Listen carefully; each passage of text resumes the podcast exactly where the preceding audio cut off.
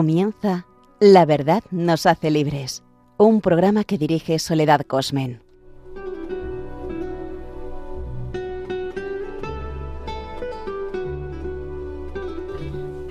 Buenas noches, queridos oyentes de Radio María. Bienvenidos a nuestra tertulia La verdad nos hace libres, como cada semana intentaremos que este tiempo que compartimos sea un tiempo, un espacio de encuentro, de búsqueda de la verdad, en el que contemplaremos hechos y acontecimientos desde una visión cristiana, buscando hacer que la verdad que es Cristo brille, que sea luz y esperanza para cuantos sintonicen en esta hora con Radio María.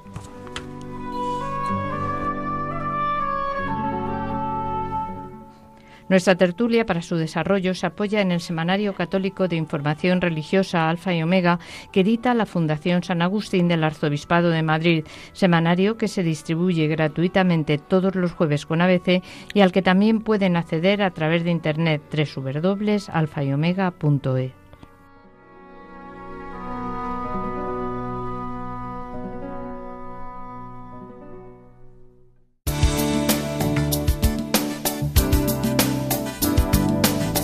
Sumario.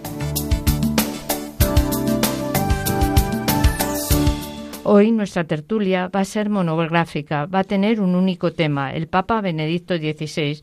En la primera sección, en el punto de mira, nos vamos a centrar más en el, en el aspecto intelectual de Benedicto XVI y en la segunda parte, Luz en el Candelero, en su aspecto más íntimo, ambos ciertamente inseparables, pues toda su vida constituía una unidad asentada en Cristo. El artículo elegido para nuestro punto de mira bajo el epígrafe apunte es de Ricardo Piñero Moral, catedrático de Estética y Teoría de las Artes de la Universidad de Navarra y se titula Cerca de artistas y pensadores. Junto a ese artículo también destacaremos algunas ideas que nos parezcan complementarias y de otro de los artículos o de otros documentos o, intervenciones del Papa mm, Benedicto XVI. El que, al que me refiero es de Javier María Prades, rector de la Universidad San Damaso, titulado Para vivir en libertad. En la segunda parte de nuestra tertulia, Luz en el Candelero, nos centraremos en el artículo que recoge su testamento espiritual. Concluiremos el programa con el número de hoy, conectando con María Martínez, redactora de Alfa y Omega, que nos anticipará los temas más importantes del número que saldrá hoy jueves.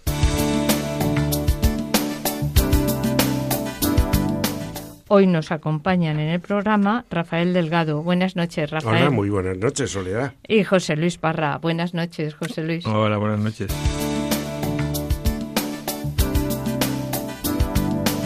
En el punto de mira.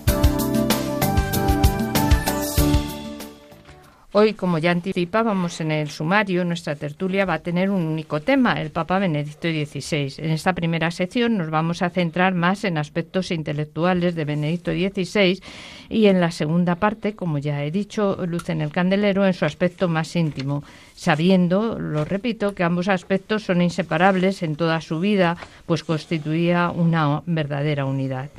Eh, vamos a comenzar con el artículo elegido para nuestro punto de mira de Alfa y Omega. Lo traía bajo un epígrafo que ponía apunte y es del catedrático de Estética y Teoría de las Artes de la Universidad de Navarra, don Ricardo Piñero Moral. El título ya nos da una pista de lo que trata, dice, cerca de artistas y pensadores el que nos apoyemos en este artículo no impide, como también decía en el sumario, que podamos mencionar otras ideas. En concreto, en esta primera parte también destacaremos el de Javier María Prades, rector de la Universidad de San Damaso, titulado Para vivir en libertad. Bueno, lo primero agradecer a Alfa y Omega el monográfico que, que, ha sacado, ¿no? Porque creo que era muy completo e interesante. Y, bueno, eh, también señalar eso, que, que, aunque le hayamos leído en general, hemos tenido que seleccionar. Luego cada uno puede tener una cierta, mm, como si dijéramos, predilección por algún tema y ahí intercalaremos ideas, pero vamos a intentar, pues, una algo tan inabarcable como es eh, eh, Benedicto XVI, pues condensarlo, aunque vamos a dedicar, ya he dicho, todo, todo el programa a su figura. Podemos empezar, ya decía, con el artículo de cerca de artistas y pensadores y, y ya vamos avanzando. Quizá para centrarlo un poco, este artículo eh, eh, dice, o sea, dice que cada instante de nuestra existencia vale la pena. Eh, dice que eso es lo que mm, Benedicto XVI decía, lo decía en concreto en, en Espesalvi, o sea, que contamos para Dios, ¿no? Entonces, Ricardo Piñero empieza por ahí, que, que tendríamos que estar todos agradecidos a que, todo, a que nos haya hecho comprender que cada instante de nuestra vida eh, merece la pena, ¿no? Entonces ya a mí esa primera idea mm, me gustaba y, dice que, que la, que la meta fundamental de Benedicto XVI es la búsqueda de la verdad. Lo vamos a ver continuamente a lo largo de nuestras intervenciones. Pues yo, Soledad, eh, tengo que confesar a los señores oyentes que eh, me ha costado bastante centrarme en general en, todos los artículos que venían en el monográfico de, Alfa y Omega. Eh, bueno, un pequeño secretillo que, que quizás no conocen los oyentes cuando eh, tu soledad nos dices con anterioridad en todos los programas vamos a ver este artículo, vamos a ver este otro. Eh, te llamé para decirte, Soledad, ah. es que no me toca grabar esta semana porque se ha pasado el día, eh, estoy leyendo el Alfa y Omega y me dijiste, es que estoy eh, también un poquillo dispersa leyendo y no sé dónde ponerme. Pues esto, después de esta pequeña confesión, me meto en, materia. Me ha costado, me ha costado mucho, porque eh, eh, era para mí, si quieres, eh, otra confesión, un gran desconocido.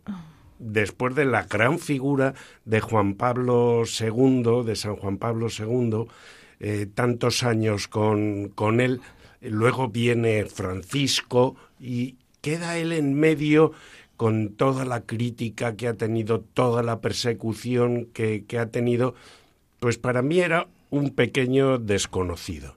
Cuando me he puesto a leer y me he puesto a, buscar para prepararme un poco sobre la figura de, de, Benedicto XVI, pues de ahí ha venido pues todo este conflicto interior. Pero ya volviendo al tema, en la entradilla del programa nuestro tú hablas de que somos unos buscadores de la verdad, ¿eh? Y cuando empezaba a leer el, artículo de Ricardo Piñero, se alegraba precisamente de todos estos eh, artistas y pensadores que de alguna manera están buscando la verdad, que era uno de los leitmotiv de Benedicto XVI. Siempre por delante la búsqueda de la verdad. De la verdad y de la belleza. En este caso lo que está unando es esa la búsqueda de la verdad y de la belleza y cómo el alma del ser humano sí que tiende siempre hacia la belleza, ¿no? Y es algo que comprende mm, en distintos niveles intelectuales se puede hay esa búsqueda de la belleza o esa admiración por la belleza. Bien, en mi caso, eh, bueno, tampoco soy ningún experto en Benedicto XVI, claro. Pero digamos que yo tuve una experiencia muy concreta con, él, que, fue en la JMJ de 2011, cuando organizó el encuentro para profesores universitarios en, la Basílica del Escorial. Y, yo estuve allí, tuve, tuve la gracia de estar allí. Y, no solo eso, sino que como estamos de confesiones, pues me Lo haré la mía. Eh, pues yo tuve, el, digamos, la gracia de que en ese encuentro conocí a la que hoy es mi esposa. Con lo cual ese encuentro indudablemente es algo para mí muy especial. Y puedo decir que, que sinceramente, he recuperado el discurso de, de Benito XVI en ese, en ese acto, y, que, es, que es breve, eh, y que y que, pero vamos, como se diría ahora, como dicen ahora con un anglicismo, es toda una masterclass para los profesores eh, eh, precisamente, bueno, que en el artículo de Ricardo Piñero ya se habla, ¿no? Dice, dice habla de, cómo era el, dice que todos los que viven ni por la verdad son capaces de descubrir y amar también por añadidura el bien y la belleza. Y en este caso, lo que hacía Benedicto XVI, además con la cercanía de, del, compañero, ¿no? del que ha sido profesor y conoce perfectamente contándonos su propia experiencia, ¿no? Eh, como profesor, pues nos, nos decía eh, pues, pues algo tan tan importante como que decía, por ejemplo, ¿no? Pues coger una frase, dice, si verdad y bien están unidos, también lo están conocimiento y amor. De esta unidad deriva la coherencia de vida y pensamiento, la ejemplaridad que se exige a todo buen educador. Eh, y, y, claro, porque también, evidentemente, nos decía, cuando la sola utilidad y el pragmatismo inmediato se erigen como criterio principal, puede haber pérdidas dramáticas, los abusos de la ciencia, una ciencia sin límites, el, totalitarismo político que se aviva fácilmente cuando se elimina toda referencia superior al mero cálculo de poder. Y nos animaba a, que los a que los, profesores seamos buscadores de la verdad y que despertemos ese anhelo, o, lo, más que lo despertemos, lo, mantengamos muchas veces en los estudiantes, eh, como, como de una forma más unificada, no, no, no, no solamente evitar esa idea que ahora es la, eh, la universidad simplemente como un, una fábrica de profesionales para, para, digamos, el consumo, sino que recuperar su esencia original, que de, búsqueda de la sabiduría y de, y de la persona en su integridad. Sí, eh, aquí, ¿verdad? Cuando en el artículo de Ricardo Piñero nos viene a decir que cuando él hizo precisamente el atrio de los gentiles, ese espacio eh, que buscó para encontrarse con creyentes y no creyentes, esto precisamente lo que buscaba era que buscando todos la verdad era una manera de facilitar el encuentro personal con Cristo, ¿no? Entonces, entonces, esa era otra de, eh, era otra de las ambiciones, dijéramos, de Benedicto XVI. La verdad como camino de encuentro, ¿no? Y, de realización de la persona, ¿no? Entonces, según tú hablabas, creo que sí que, que que esa preocupación eh, o esa o eso esa inspiración que buscaba hacer llegar a los profesores tiene mucho que ver con esa inquietud suya de que la verdad es ese lugar de encuentro eh, para, para el gran encuentro con Cristo, ¿no? Entonces me, me parecía que, que casaba ahí, ¿no? Y, dice, eh, dice también como nunca dudó eh, que conocer mejor a Cristo es lo que nos ha hecho descubrir la belleza de su amor. Esa es otra idea muy bonita, ¿no? Cuando conocemos a Cristo, descubrimos su amor y vemos la belleza que tiene el amor. Ese es el gran problema quizá de nuestra sociedad, que no, eh, que ha optado por lo feo y por el desamor y entonces está siendo contrario a la esencia del ser humano, ¿no? Y por eso así nos van tan mal las cosas, ¿no? Eh, hay, un punto a continuación que a mí me gustaría destacar que eh, dice don Ricardo Piñero, dice, con sus palabras y con sus, con sus actos nos ha insistido en que no podemos vivir de espaldas a lo que creemos. Este, esta unión entre eh, la razón, la fe, el encuentro con Cristo, ¿eh?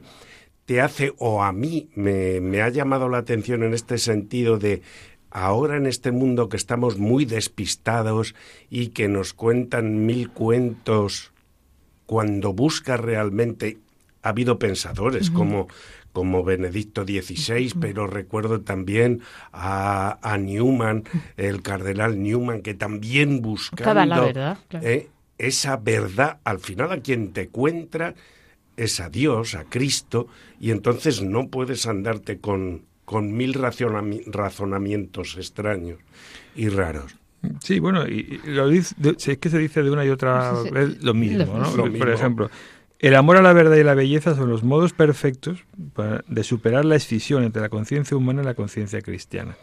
La belleza es la gran necesidad del ser humano y la verdad la raíz de la que brota lo mejor de nuestras vidas. Y, y, porque eso es lo que decías también, el, el, paradigma que ha sido Benito XVI es el encuentro entre la fe y la razón. Eh, que luego también en, el, otro artículo, pues, en su testamento espiritual, lo, dice, lo dice de una manera para mí eh, magistral. Sí, y luego también esto eh, señala el autor del artículo que en Benedicto XVI se daba la agudeza intelectual y la sensibilidad estética y cómo eligió el camino pulcrit o sea, el camino de la hermosura, porque entendía que era el sendero privilegiado para conectar nuestra percepción de las cosas bellas con el Creador, o sea, para llevarnos al Creador, eh, destacar la belleza. La belleza no solo, eh, dijéramos, de la creación, sino también de las creaciones del hombre, ¿no? Habla aquí de que el interior de un templo románico le transmitía a Benedicto XVI, dice, un impulso de recogimiento y un deseo de oración en los artistas del gótico podía ver esa verticalidad que nos transporta hacia el cielo y en la altura de las catedrales esa combinación paradójica entre nuestra pequeñez y las ansias de plenitud.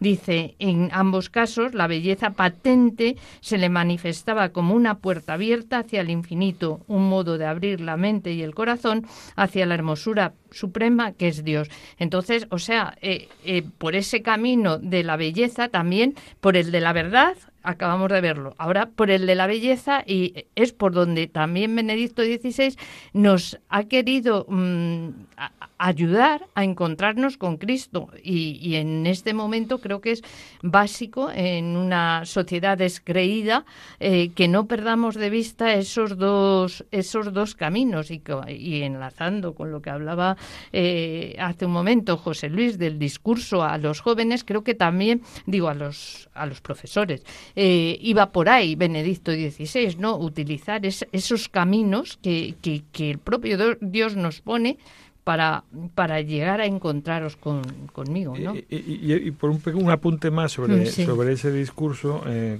que, me parece además muy, muy notorio, dice, como, como necesario ¿no? para poder llegar al conocimiento de verdad, y eh, habla de la humildad como virtud indispensable que protege de la vanidad, que cierra el acceso a la verdad que eso es, y eso es tantas veces lo que encontramos en nuestro en nuestro mundo es esa esa vanidad o ese orgullo, que, que, soberbia, que, no, que, que, claro, con esa actitud es imposible llegar a la verdad, porque, porque ya, digamos, partes de la base de que, de que ya está todo más que, que no hay nada que buscar, ¿no? Entonces, claro, es que esa es la cuestión fundamental. Claro, eh, y que fíjate, según hablabas, me he acordado de, del Via Crucis que le encargó eh, eh, Juan Pablo II, en el que precisamente donde pidió perdón por los pecados de la Iglesia, hablaba del gran pecado de la soberbia en nosotros, en la Iglesia, ¿no? O sea, que, que, que, siempre tendríamos que estar muy alerta ante, esa... No hay nada que aleje más. Más de Dios, y de los hermanos. Y de los hermanos que la soberbia. Pues en ese sentido hay un, punto a continuación que, he resaltado yo en la, preparación, que dice, el amor a la verdad y a la belleza siempre han sido para el Papa en mérito los modos perfectos de superar la escisión entre la conciencia humana y la conciencia cristiana. Eh, eh, ¿qué, pasa? Que cuando eh, estás más cerca de lo, de lo bueno, de lo bello, de lo que realmente es eh, alabable, estás más cerca de la conciencia cristiana. pues parece que para, para, el Papa Benedicto XVI así era. Y, entonces eh, me planteaba la duda, pero entonces la conciencia humana es que está distorsionada eh, en este mundo actual en la que lo bello no es tan apreciado. Claro, yo creo que, que, sí, que precisamente es una manera de apartarse, de poner esa soberbia de que nos hablaba José Luis, ¿no? Y desde esa soberbia, si Dios es el Dios de la belleza, el Dios del bien, el Dios de la verdad, yo pongo todo lo contrario. El, el demonio, el diablo, es el que va a la contra, ¿no? Entonces, yo creo que ahí está la clave. Luego, más adelante, por ejemplo, también nos dice, belleza y verdad nos descubren el sentido de la vida, ponen ante nuestra mirada no solo la la inmensidad del infinito, sino sobre todo la cercanía de un Dios que jamás nos abandona. A mí también me parecía precioso es esa idea, o sea, la, belleza y la verdad eh, nos acercan, no solo vemos al Creador eh, y, y, toda su potencia, sino que también nos habla de la cercanía de Dios. Y, por ejemplo, cuando vamos al campo y nos, y nos, nos sentimos plenos, eh, es porque en esa belleza sentimos esa cercanía del Dios bueno que nos ha creado todo eso para nosotros, ¿no? Entonces, me parecía también importante esta otra idea que da hacia el final del artículo. Bueno, la última parte de, de, este artículo es precioso. Dice, la belleza es una de las pruebas irrefutables de la existencia de Dios. Continúa más adelante, pero cuando en el, para el bien pensante algo bello es una prueba que no puede rechazar nadie sobre que Dios existe, cuando en, el, en lo que es en la parte del, del testamento, mm. él habla de su patria, de la belleza de, de, de, Baviera, de sus montañas y tal, eh, alguien encantado de la belleza va y se encuentra con Dios. Y yo estaba pensando en mi juventud cuando iba de campamentos y con los monitores nos subíamos a lo alto de un cerro, de, de una montaña, y ahora alguna vez todavía me subo allí por la, por la Sierra de Madrid al, y contemplas el valle y tal. Qué grande es Dios claro, que ha podido hacer esto tan precioso para que el hombre disfrute. Claro. Pues nada, vamos a hacer, no sé si querías alguna idea más de, ese discurso, hacemos sino un alto y pasamos al, otro artículo que habíamos comentado. ¿Mm? Por, solo por apuntar lo que ha dicho Rafael, una, con la última, una de las últimas frases. Verdad y belleza son el fruto del amor que Dios nos tiene. Sí, es lo que sintetiza, dijéramos, todo lo que acabamos de decir. Muy bien. Pues entonces vamos a, si os parece, a interiorizar todo lo que llevamos hablado con la ayuda de un fragmento del himno de la JMJ de Madrid 2011 que nos invita a permanecer firmes en la fe una de las invitaciones que nos hizo el Papa Benedicto en aquella jornada memorable y que en su testamento, como luego en la segunda parte veremos, nos repite. escuchamos esa primera parte del himno de la JMJ 2011, luego en la siguiente pausa escucharemos el final en el que nos encomendamos a María. Escuchamos.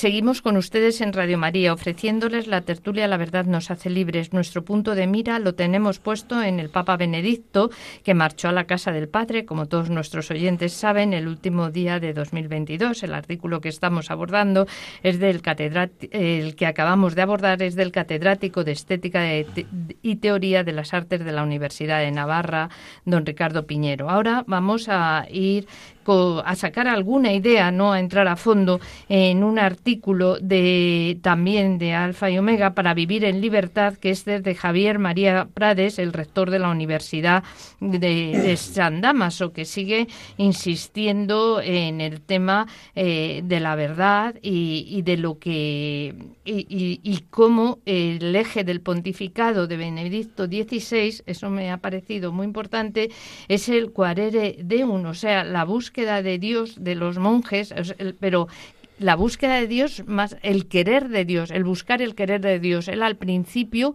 cuando salió a, eh, exponer, eh, bueno, cuando salió a saludar, dijo que él no traía ningún propósito, que su único propósito y el propósito que tenía para la Iglesia y para el pueblo de Dios es ponernos todos a la escucha de, Dios, de su palabra, de Cristo, esto, y que él fuera guiando a su Iglesia, que es el dueño de la Iglesia. También es otra, en la eclesiología de, de XVI es otra idea que tiene muy clara. O sea, no es el Papa, no son los obispos, no es es el propio Espíritu Santo quien guía a la Iglesia. Por eso cuando él toma la decisión de, dejar el pontificado, eh, vamos, de dejar, de renunciar, porque no se encuentra con fuerza, él ya cuando tiene claro no tiene ningún temor, porque sabe que lo deja en manos del Espíritu, ¿no? Creo que yo por lo menos personalmente necesito mucho esa, esa fe en el Espíritu, en que todo lo que hacemos es él eh, el único, que nosotros somos meros instrumentos, ¿no? Entonces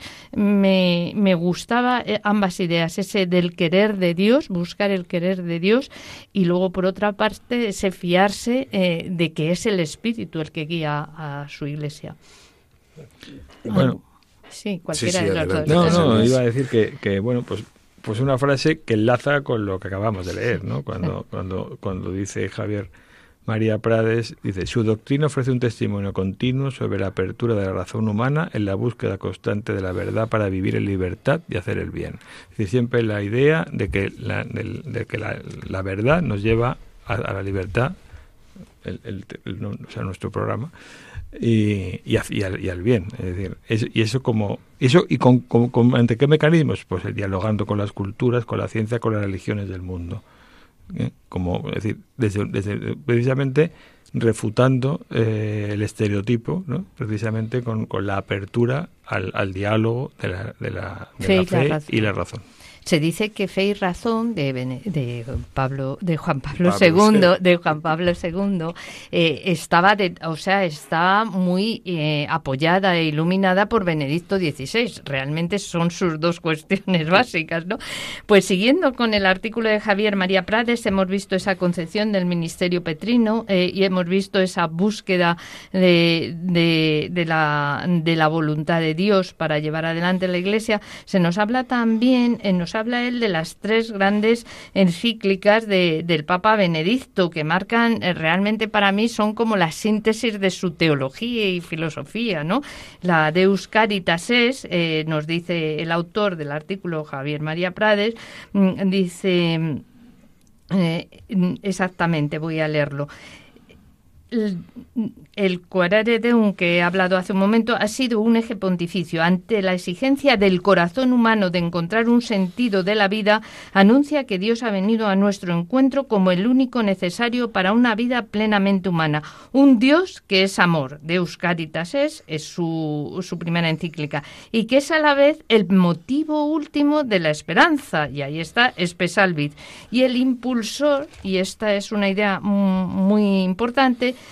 de una civilización del amor y de la verdad. Y eso es lo que intentó transmitirnos en Caritas in Veritate.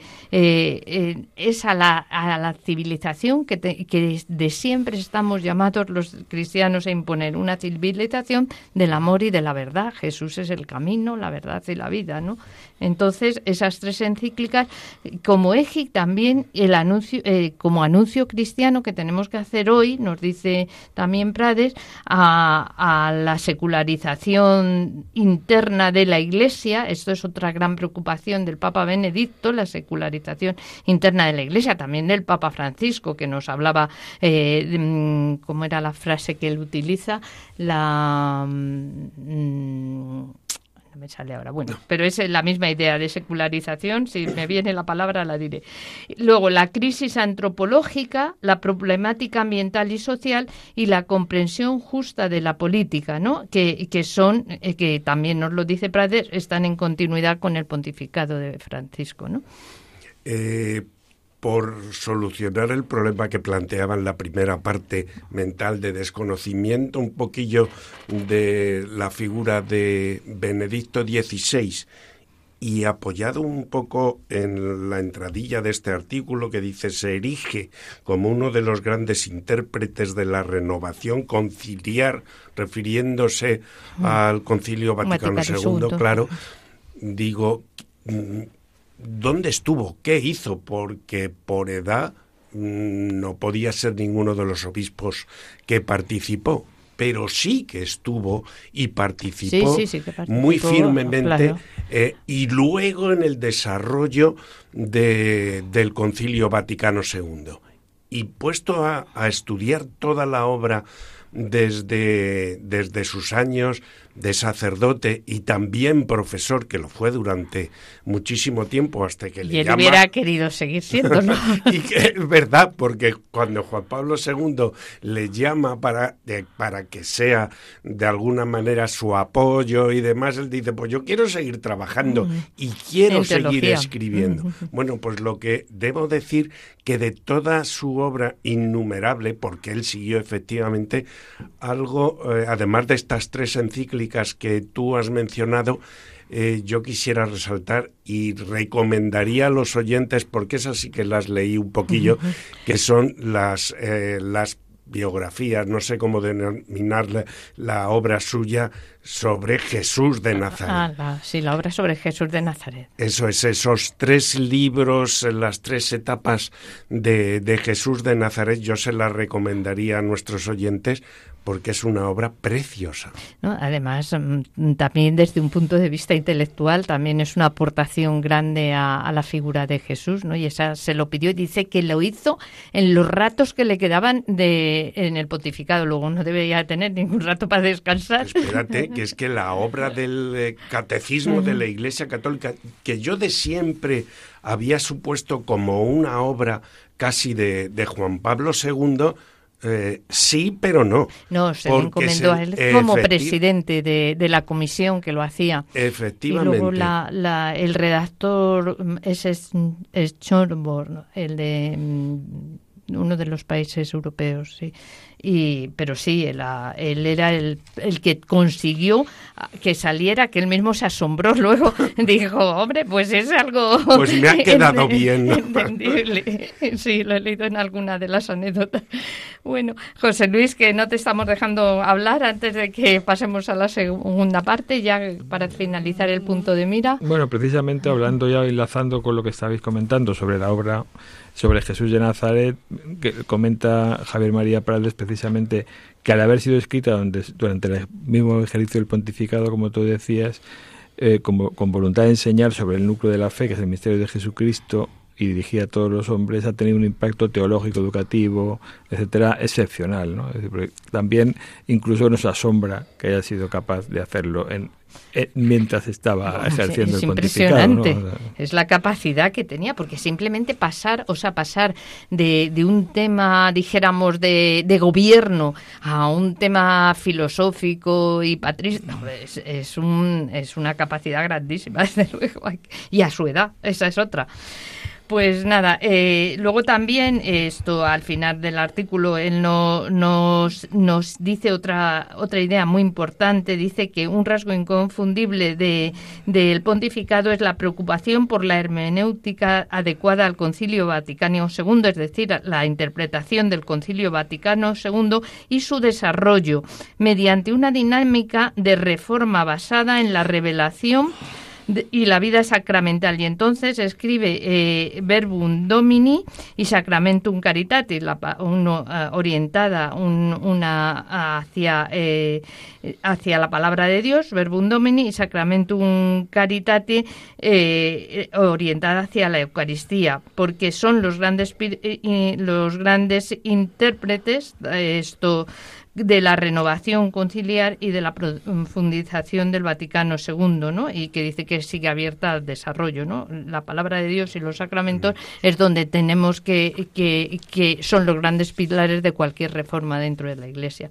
Bueno, no sé si yo creo que tenemos que concluir esta primera parte, nuestra sección en el punto de mira, en el que hemos reflexionado sobre unas, uno de las múltiples facetas que caracterizan la, la impresionante personalidad de Benedicto XVI, el auténtico servidor de la verdad que capacita para vivir en libertad y hacer el bien, siendo el eje de su pontificado el cura Quarere Deum, la búsqueda del querer de Dios, un Dios que es amor, el motivo último de la esperanza, el impulsor de la civilización de la caridad en la verdad, impulsor de la nueva evangelización con iniciativas como el atrio de los gentiles, eh, y la renovación de la Iglesia basada en la revelación, como acabo de decir, Verbum Domini eh, y la vida de los sacrament sacramental, Sacramentum Caritatis, fundamentalmente la Eucaristía.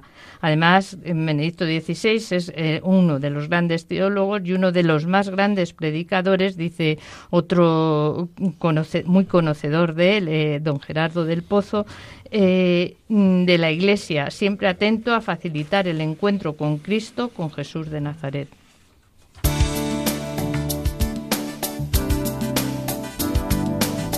Luz en el candelero. De nuevo con ustedes. Para los oyentes que se hayan incorporado tarde a nuestra tertulia, la verdad nos hace libres, que cada siete días les ofrece Radio María, hora de una dor de la madrugada de los jueves. Les recordamos que nos encontramos haciendo el programa Rafael Delgado y José Luis Parra y conduciendo el programa quien les habla Soledad.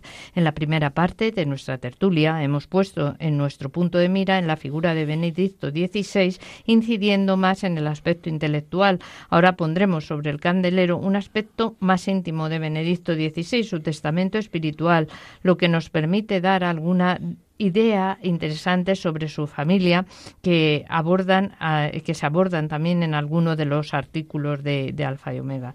El testamento espiritual, lo primero hay que recordar que es una costumbre de los papas, que además lo suelen hacer con bastante anticipación y que muchas veces lo retocan a lo largo de los años. Por ejemplo, el del ya santo Pablo VI, que falleció el 16 de agosto, perdón, el 6 de agosto, el día de la transfiguración de 1978, consta de un primer texto escrito en Roma el 30 de junio de 1965, al que luego añadió dos anexos, uno en 1972 y otro en 1973.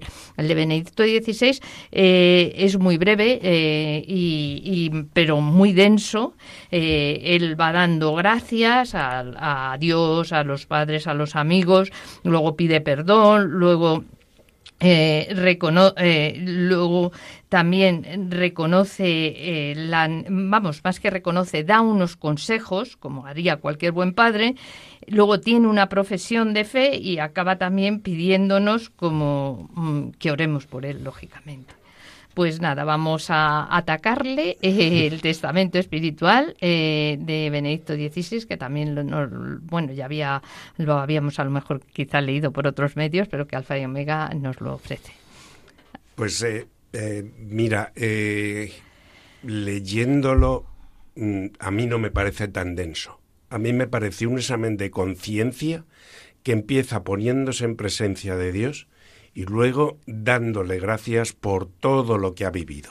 Desde la belleza, como decíamos. No, denso no, es, es sencillo. O sea, es, es muy, sencillo, es sencillo y me cercano. Ha entender que, que cuando decías Mm. Quizás por densidad, es que hay muchas cosas en muy Toca- poco sí. espacio. Eso sí también puede ser densidad. En un Eso- pequeño volumen, una gran masa. Que por cierto le caracteriza a Benedicto XVI. Había otro artículo en el que hablaba que fue el que primero hizo el tema de que el, mm, el, mm, entrase empapado en, en, en Twitter y dice que era que sus twitters son geniales, que en poquísimas, cuando eran además 140, eh, eh, eh, condensaba ideas mm, muy profundas en, en En muy, muy poquitos poco. caracteres. Pues eso es lo que yo veo eh, precisamente en este testamento espiritual. Querer decir muchas cosas, dar gracias a Dios sobre todo, pero después le da gracias a su familia, a sus padres, a sus hermanos, al mundo entero, por la creación, por la fe de su padre, por el cariño y la devoción que su madre tenía y que gracias a todo eso, pues él ha sido lo, lo que él ha sido. Pero de todo, la fe de su padre, como he dicho, la devoción de, de su madre, hay, hay una cosa que me llama mucho la atención, que es las gracias a su hermano, que dice, siempre me ha precedido y gracias a que él siempre iba por delante, ha sido para mí un apoyo grande. Dices, hombre, que eh, un papa con el coco, con perdón, con, con esa inteligencia, con esa preparación que los papas, eh, eh, obispos se lo llevaron al...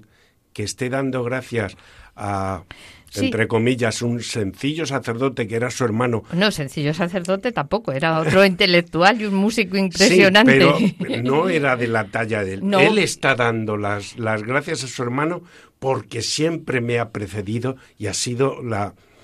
eh, José Luis en la primera parte hablaba muchas veces eh, de, de la soberbia que algunas veces él, un Humilde.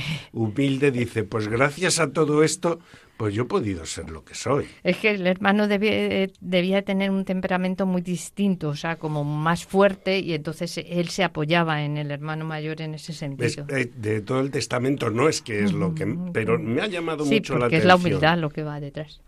Bueno, eh, a mí me parece una obra maestra. A mí me. Precisamente me parece, me parece por eso, precisamente por la lucidez, la concisión, como decía Gracián, ¿no? Lo bueno es y breve, debe bueno. bueno. Esto Ajá. lo entiende cualquiera, Sí. Sí. o sea, teniendo, pero como- y además es la coherencia, Sí. porque precisamente no, no habla de la humildad, la practica. La práctica. Eh, sí. o sea, eh, a- eh, a- y todo lo que las ideas principales están todas aquí condensadas y al mismo tiempo es capaz de meter en tan poco espacio desde frases pues muy personales dirigidas a sus padres, a sus hermanos, etcétera, a, a- a- a- a frases también de, de gran profundidad, ¿no?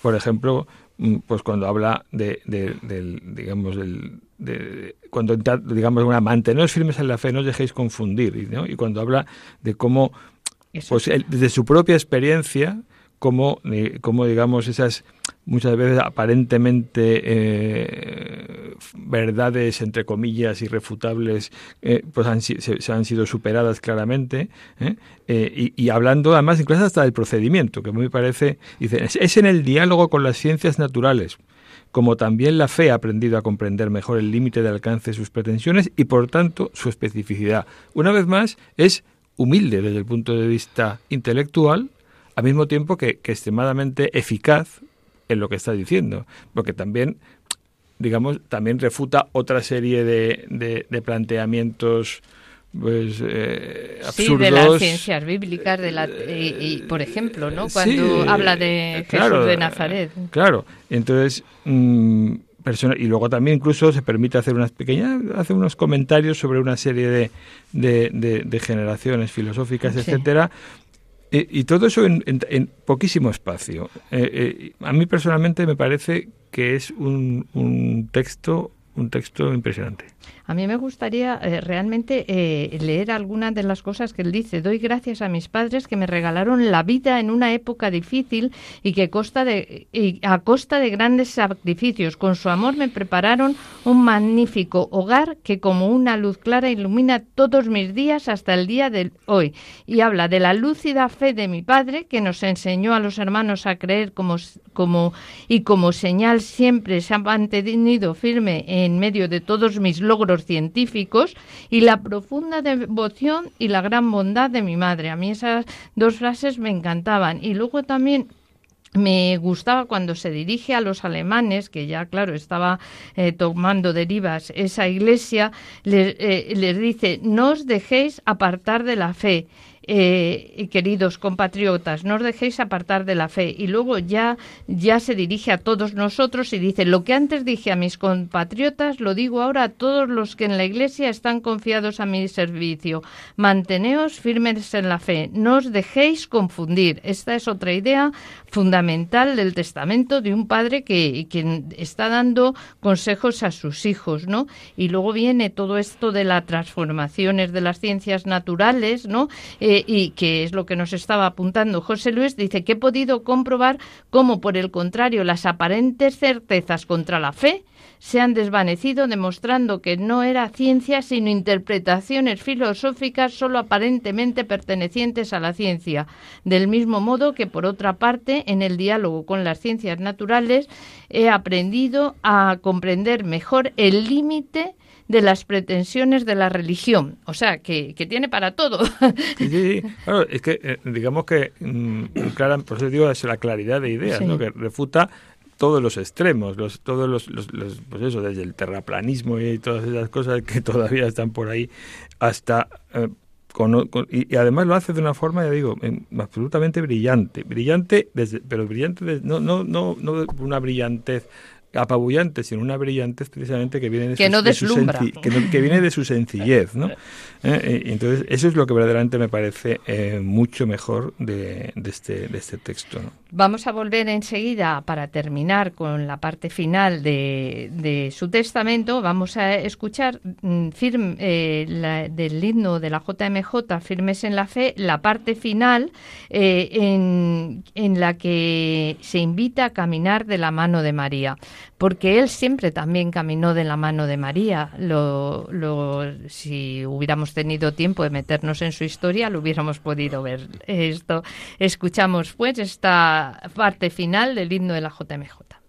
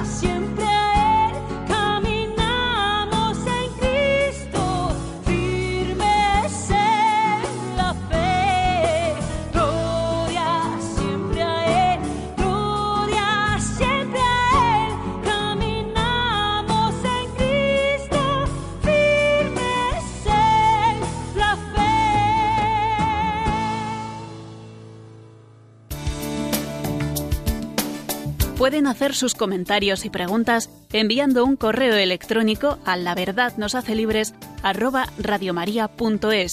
o por medio de una carta a la atención de La Verdad nos hace libres en Radio María, Paseo de Lanceros número 2, primera planta del Centro Comercial, 28024, Madrid. Continuamos en Radio María. Nuestra reflexión sigue centrada en el testamento espiritual del Papa Benedicto XVI. Pues mm, ya hemos visto cómo da las gracias esto y, luego esa profesión de fe. También hemos visto ese apunte que hace a cómo esas certezas científicas, esto que creía que parecían ir en contra de la fe, se han ido viniendo abajo una tras otra, ¿no? Y, luego mm, también habla de las ciencias bíblicas, eh, dice, y con la sucesión de diferentes generaciones se han visto derrumbar tesis que parecían inamovibles, demostrando ser también eh, primeras hipótesis.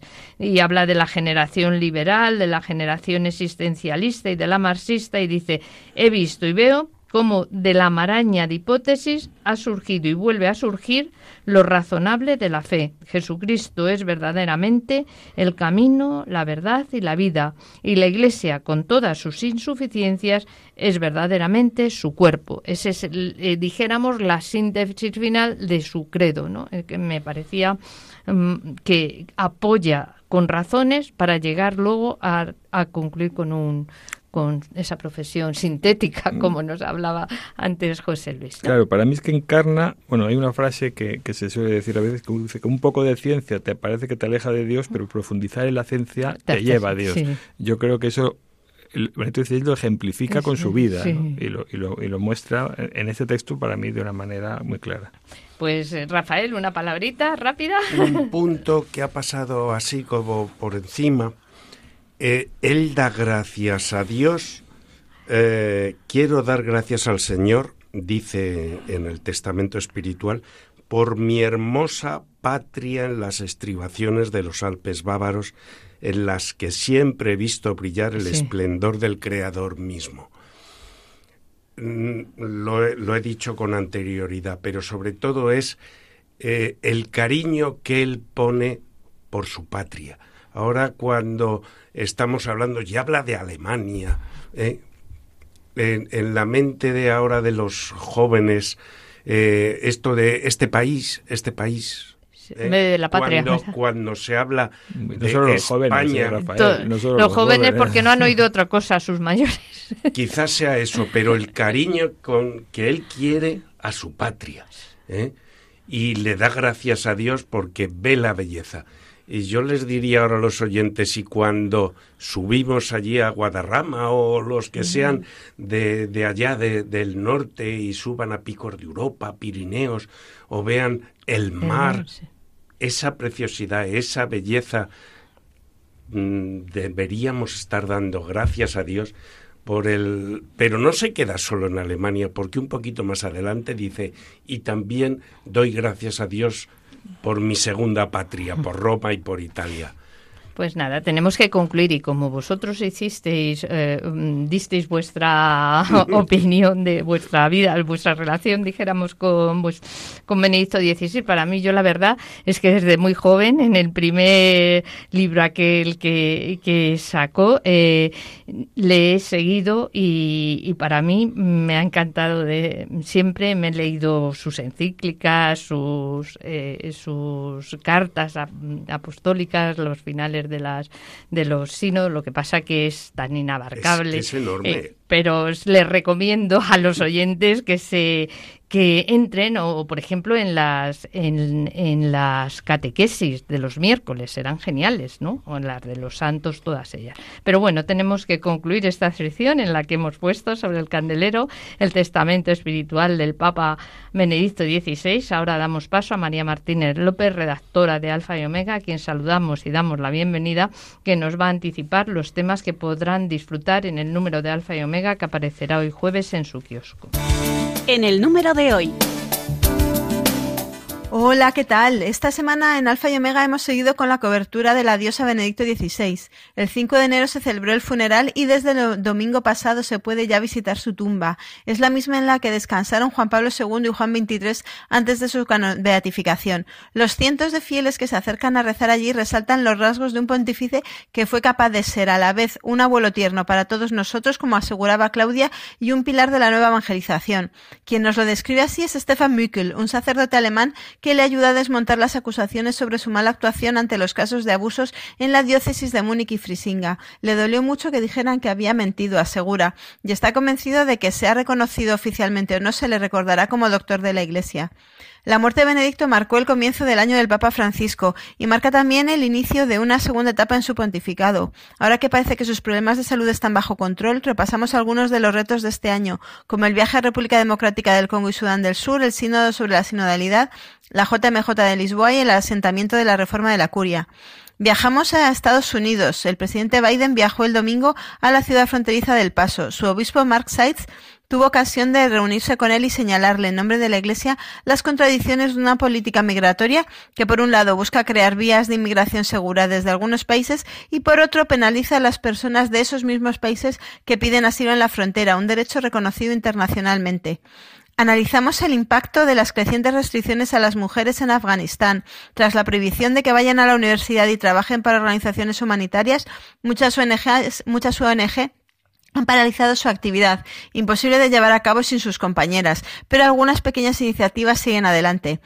Y con Charles Peggy, de cuyo nacimiento se cumple en 150 años, nos elevamos a alturas teológicas y místicas que, a pesar de que él mismo no era católico practicante, son difícilmente superables. Todo esto y mucho más lo tenéis como cada jueves con ABC en vuestro kiosco y también en nuestra página web www.alfayomega.es. Muchas gracias María y muchas gracias a todos ustedes. Agradecemos que hayan querido compartir este tiempo de radio con nosotros. Agradezco la presencia de Rafael Delgado y José Luis Parra y les recuerdo que el próximo jueves, Dios mediante, a esta misma hora, de una a dos de la madrugada, el equipo de la verdad nos hace libres. Estaremos de nuevo con ustedes. Pedimos a la Virgen, nuestra Madre, que ella que estuvo presente en Pentecostés al inicio de la Iglesia, nos obtenga de su Hijo pastores conforme a su corazón. También le imploramos que en el Papa Benedicto, aprendamos a ser cooperadores de la verdad, que no olvidemos que Dios es amor y que la única esperanza que sacia el corazón del ser humano es la gran esperanza que es Dios, no cualquier Dios, sino el Dios con rostro humano, y que nos ha amado hasta el extremo a cada uno en particular y a la humanidad en su conjunto y que seamos capaces de defender en un medio de un mundo relativista que la caridad en la verdad es la fuerza impulsora del auténtico desarrollo de cada persona y de toda la humanidad. Y damos gracias a Dios por el regalo que ha sido para la Iglesia la larga y fecunda vida de, José, de Joseph Ratzinger, el Papa Benedicto XVI.